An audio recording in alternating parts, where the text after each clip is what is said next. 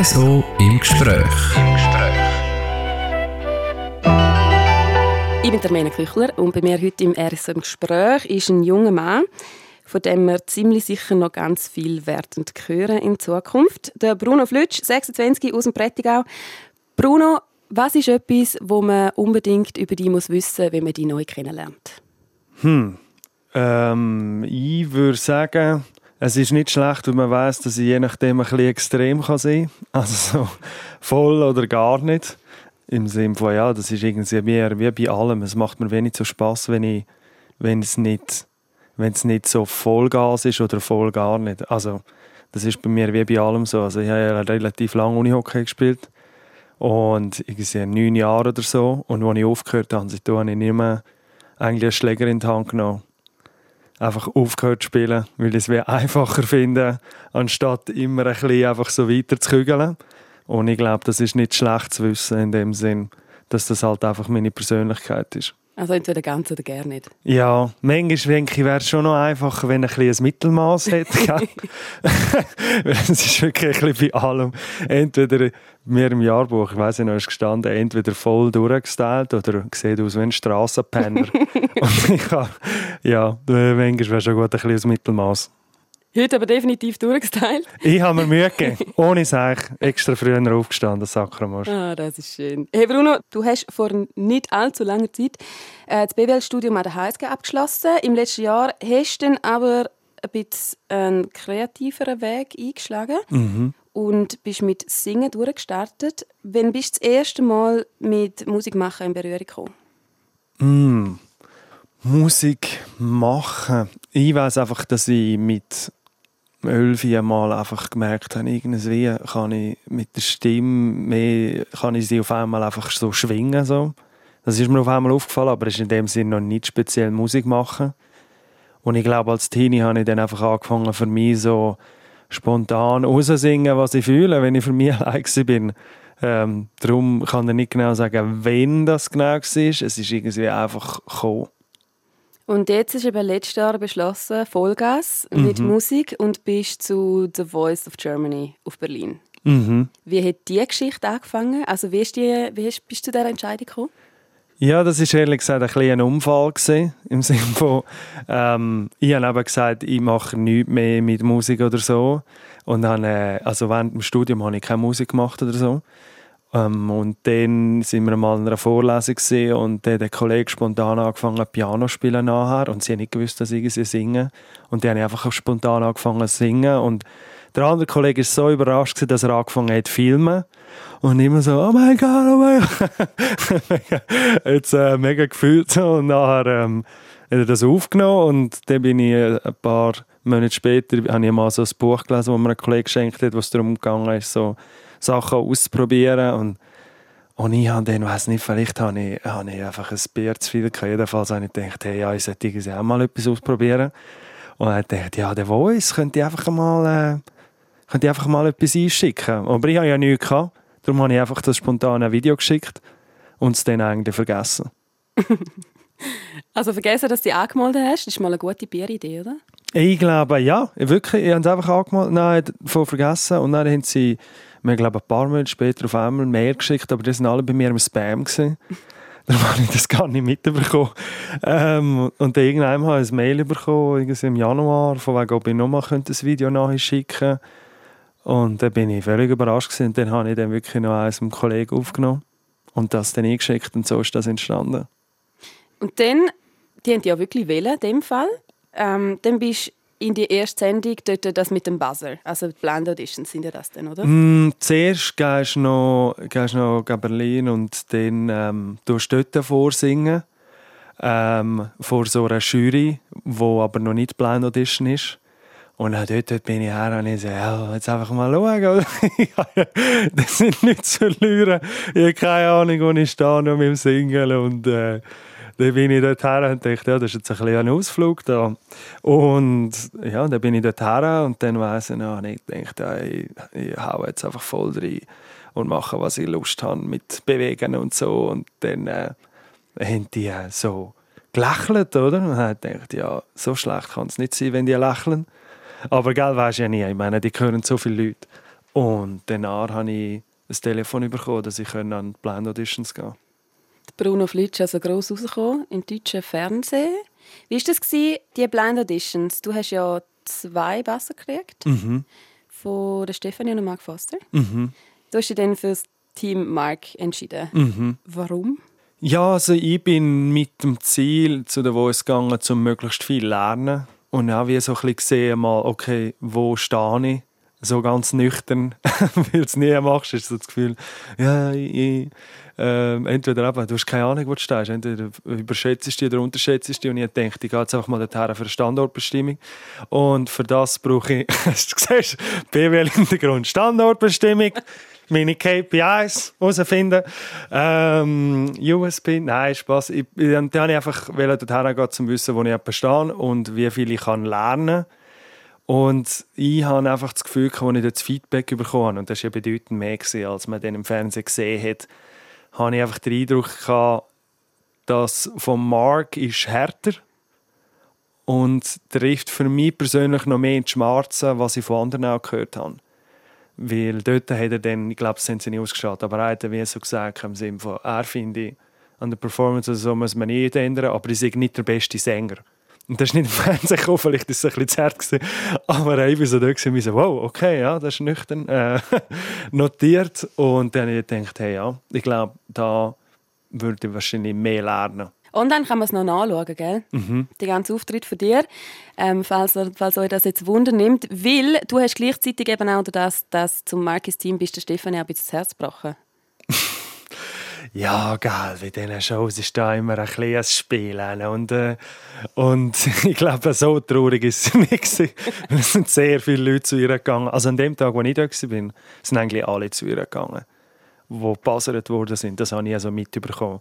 Und ja, darum ja, ja, es hätte, sie hätte vielleicht schon fragen können, wie er gewesen wäre, aber ich glaube, so äh, traurig ist sie dann auch wieder nicht. es ist ja eigentlich schon noch spannend. Du als ähm, Prättigauer da irgendwie aus dem, aus dem Tal unten, in Berlin in so einer grossen Produktion.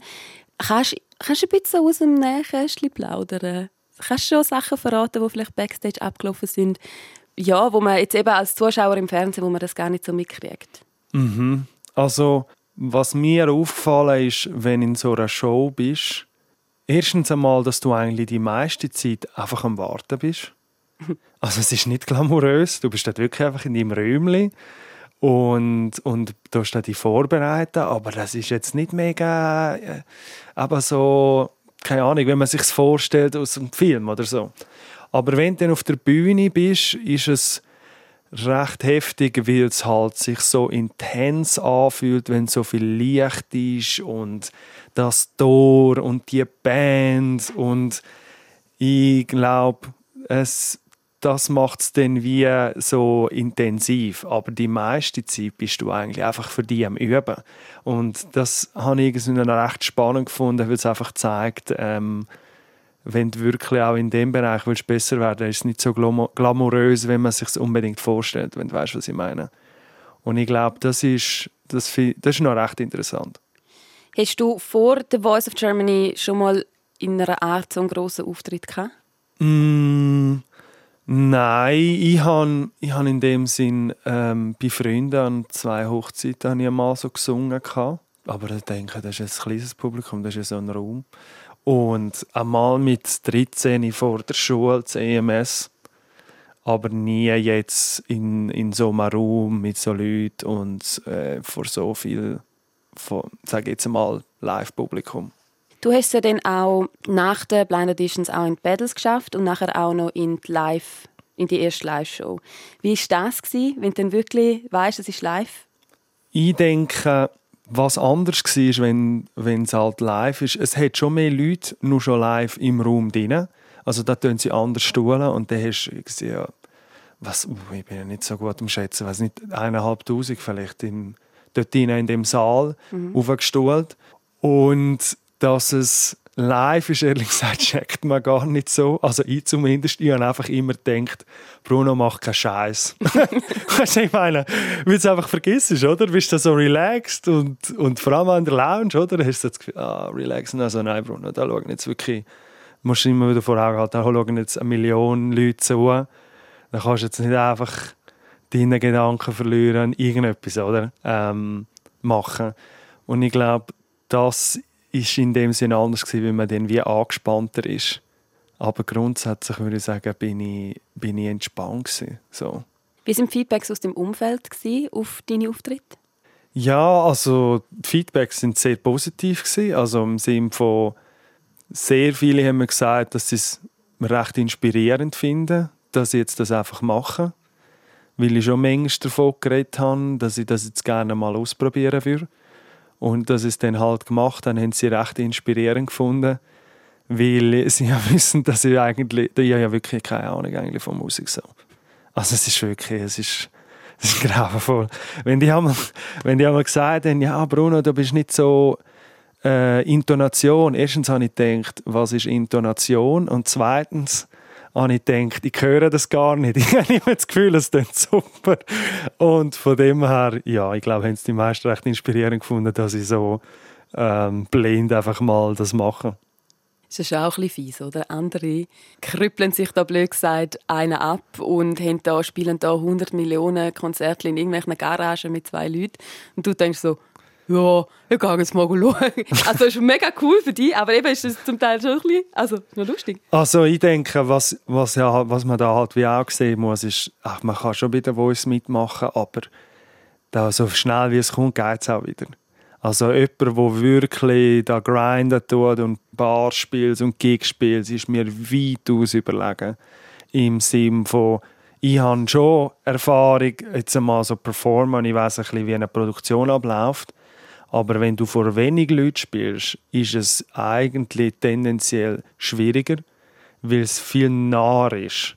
Also darum würde ich sagen, das ist der Anschein trügt, dass jetzt da auf einmal alle überholt haben, die mit all den Jahren geschafft haben. Das ist überhaupt nicht so, würde ich sagen. Was es dir jetzt im Nachhinein gebracht, um bei der Voice mitzumachen? Was mir gebrungen hat, bei der Voice mitzumachen, ist mal zu sehen, wie komme ich über, wenn ich singe was kann ich gut, was kann ich nicht gut. In dem Sinne, wo kann ich dazulernen. Und zudem hat es mir auch die Tür geöffnet, um jetzt äh, die Single rauszubringen mit dem Belle Loriano oder auch äh, Thea, die ähm, tritt jetzt für ähm, ESC Österreich an. Das hat es für mich eröffnet in dem Sinn, dass ich, dass ich mit so Leuten kann jetzt zusammen arbeiten kann und das ist, glaube für mich jetzt so der grösste Mehrwert. Es ist jetzt nicht so, dass ich davon ausgehe, dass ich jetzt auf einmal gerade Erfolg habe. das ist überhaupt nicht so, sondern in dem Sinn weiß ich ein bisschen, wo ich stehe und wo ich mich verbessern will. Und ich habe jetzt die Möglichkeit, um mit so, ja, von so genialen Leuten zu lernen. Hast du trotzdem irgendeinen Star-Moment schon gehabt, wo dich vielleicht irgendjemand auf der Straße erkannt hat? Ja, das ist ehrlich gesagt auch etwas. Ich werde nicht erkannt. Weil eben, das ist auch einmal kurz so, bist du da auf der Bühne. Ich glaube, was mehr speziell ist, ist, dass ich halt vereinzelte Nachrichten bekomme, wo vielleicht speziell, wo ich so nie kennt habe im Sinne von hey, die Nachricht war, wie wäre es mit mir heiraten? so etwas. Aber das ist so ein bisschen aus dem Nichts. Oder ja, halt, ähm, also sehr viele liebe Nachrichten im Sinne von hey, mega cool. Aber auf der Straße bin ich lustigerweise glaube erst einmal erkannt worden, als ich in der RHB gefahren bin vom Kondukteur, aber das auch nur, weil er mein Billett gescannt hat und dann meinen Namen gesehen hat. Und so, bist du Bruno Flitsch? Vom Fernsehen? So, ja. Also, okay. Ciao. also, okay, cool. ja, genau. Also, ja, ich meine, das so, aber sonst, nein, nichts. Lustig. Du hast es vorher schon angesprochen. Dir hat die ganze Voice of Germany-Geschichte die Tür eröffnet, dass du deine Single rausbringst oder rausgebracht hast jetzt. Wenn wir mal reinhören. Ja, sehr gern. Darf ich mit dir tanzen? Mein Herz hofft auf ein Ja. Liest du's in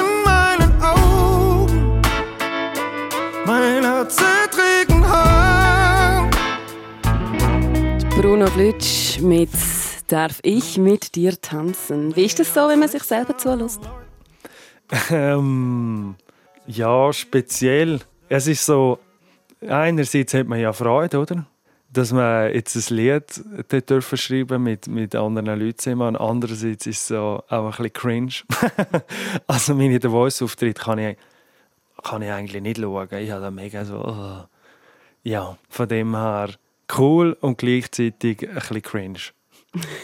ist das jetzt bei dir auch so? Also ich habe es von vielen schon gehört, die auch aktiv Musik machen, dass halt ab dem Moment, wo der Song draußen ist, man den Song eigentlich gar nicht mehr hören kann, weil man ja schon so viel mal gehört hat mit der ganzen Produktion. Geht dir das ähnlich? Ja, in dem Sinn ja, schon. Ich glaube, ich glaub, was bei mir wahrscheinlich noch anders ist als bei anderen, ich werde es wahrscheinlich schon noch viel hören, weil ich einfach Freude habe.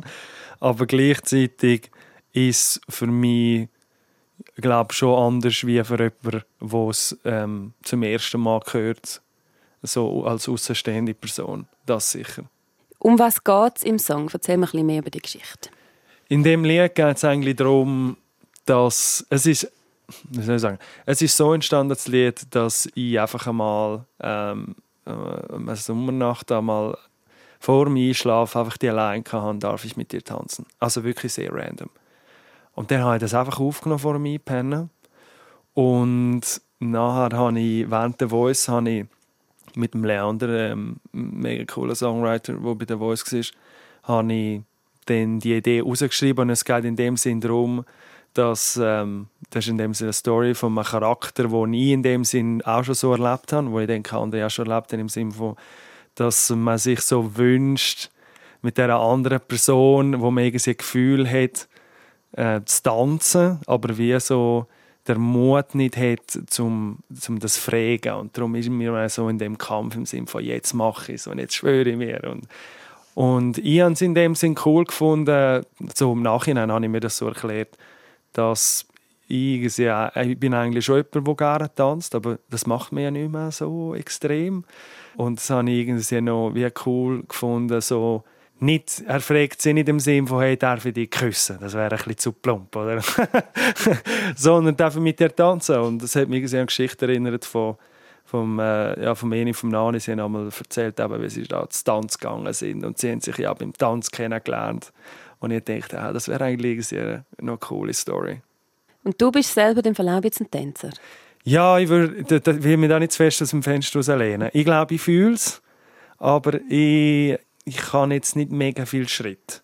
Ich habe so einen Walzer, solid, aber sonst bin ich recht so einfach, was ich gerade fühle. Es ist sehr unkoordiniert. Ein solider Walzer von Bruno Flütsch. ist das? was was wäre es dann Tanz, wo man zu dem Song tanzen könnte? Ich glaube, bei dem, bei dem Lied würde ich mir so ein bisschen einen Slowdance vorstellen. Ich glaube, mit dem können jetzt vielleicht vor allem äh, vor allem Frauen vielleicht etwas anfangen. Ich habe mir vorgestellt, dass man sich halt so hebt und dann so einfach langsam Tür und her und Tür und her. Es ist nicht ein spezieller, ich glaube nicht, dass man da jetzt einen Walzer oder so tanzen kann. So wie früher in der Schülerdisco. Genau, so habe ich mir das vorgestellt. das jetzt auch noch. Ich weiß nicht, wie man den Tanz nennt, aber es ist für mich einfach ein Slowdance. Ja, das klingt doch vernünftig. Du hast vorher schon erwähnt, du hast den Song mit anderen Leuten noch zusammengeschrieben. Mhm. Was sind das für Leute genau? Wo hast du, die hast auch bei der Voice kennengelernt? Ja, also um da mal so wirklich betonen, wenn etwas vom Lied gut ist, dann ist das von ihnen gekommen und sonst von mir. ich, wirklich, ich bin einfach mit der, mit der allein gekommen und der Idee. Und es ist so gewesen, ähm, während der Voice bin ich dann zum Leander gegangen. Er war auch bei der Voice dabei gewesen. Und er ist eben einer von denen, der wirklich schon lange das macht und, er, und erfahren ist und Lieder schreibt und in London war und so. Und ich habe ihm die Idee gebracht und dann haben wir sie zuerst geschrieben, so einen ersten Draft, sage ich mal. Und nachher bin ich zum Bele Loriano in Zürich, das ist ja Producer von ESC Schweiz und ähm, der Thea. Ähm, sie ist eine Künstlerin, die jetzt für ESC Österreich antritt. Und sie haben dann in dem Sinn, wir haben es dann wie nochmal überarbeitet. Aber da bin ich wirklich, muss ich zugeben, in dem Raum drin gewesen. Und ich so, ich würde es irgendwie nice finden, wenn es noch langsamer wäre und so und so. Und dann haben sie einfach Ideen gebrungen und ich habe in dem Sinn einfach gesagt, ob ich es cool finde oder nicht. Ja, so, ist das, so ist das abgelaufen. Aber du hast schon viel eben von, dir, von dir selber persönlich schon auch reingebracht im Fall. Eben ja, ja die Story, Story in dem Sinn schon und, und auch ähm, ja, so der Aufbau.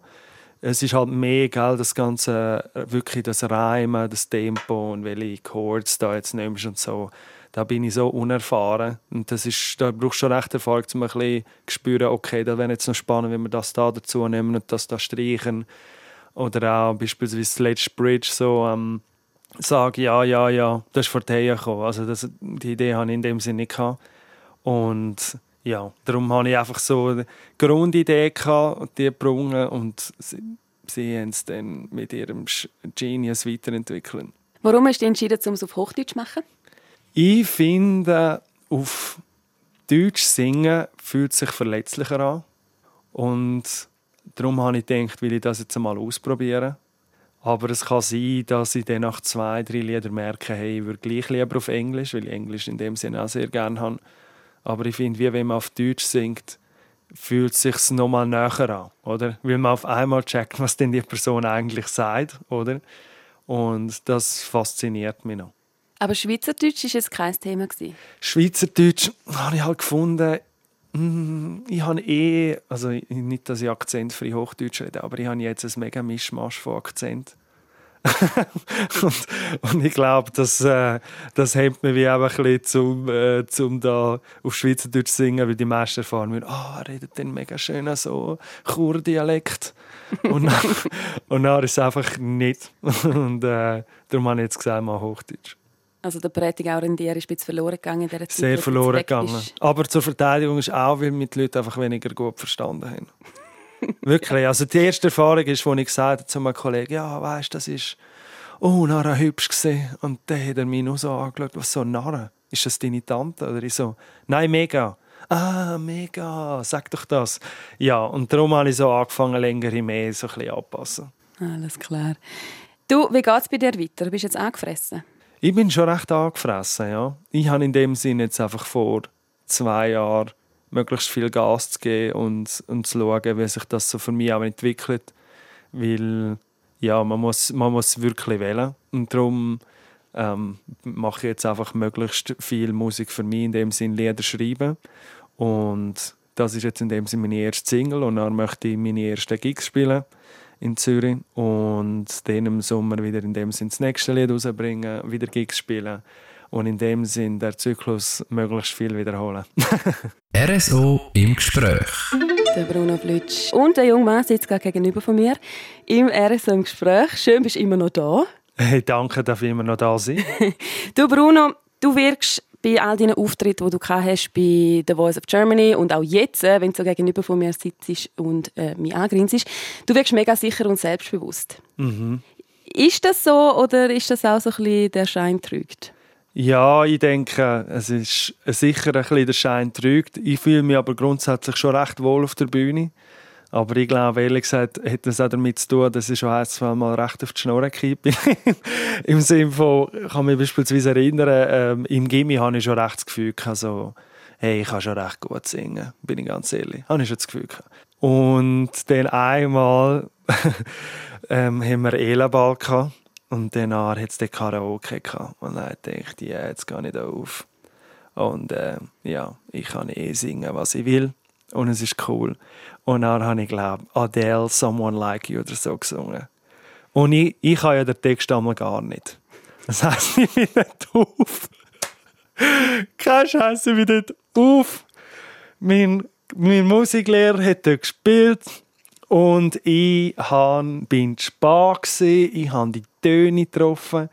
Und er hat ausgesehen, als ob er gerade eine Zitrone im Maul hat. So wie er das Gesicht verzogen hat. Und ich habe einfach gemerkt, es ist nicht gut, es ist scheiße. Und ich habe mich so geschämt. Und ich hatte immer so das Gefühl, dass es alle interessiert. Es hat wahrscheinlich niemand interessiert. Aber gleich, ich bin dort auf der Bühne wie so ein geschlagener Hund. Und dann bin ich hinter ihr an der Ecke und da steht dann ähm, ein, äh, ein Kollege am Start der, glaube ich, nicht mit Musik mega viel am Hut hat. Ähm, aber jedenfalls hat er mich nur so angeschaut und so Kopf genickt und gesagt, hä? Schon noch schwer, hä? und das ist eben wie so der letzte Gong gewesen. Ja, Bruno, du musst üben. Du kannst nicht äh, Tatzerin gehen. Und ich glaube, so, so eine Erfahrung bringt dich recht wieder am Boden. Und darum habe ich dann wie auch dementsprechend mehr Mühe gegeben zum Üben. Jetzt gerade bei der Voice. Und das hat mir dann ein Stück weit ein gewisses Selbstvertrauen gegeben, dass ich es relativ intus habe. Und eben doch weitergemacht. Und sonst wärst du jetzt nicht da. Mhm. Deine erste Single rausgebracht, «Darf ich mit dir tanzen?» Erst gerade vor zwei Wochen. Danke vielmals, bist du da gewesen. Hey, danke, ich dürfen das Jahr meinen. Ich glaube, von dir hören wir noch ganz viel. Ja, wir sehen wir dann. Mal schauen. Danke vielmals, Bruno Flutsch. Das RSO im Gespräch könnt ihr auch jederzeit online anhören auf rso.ch oder auch allen gängigen Podcast-Plattformen. RSO im Gespräch.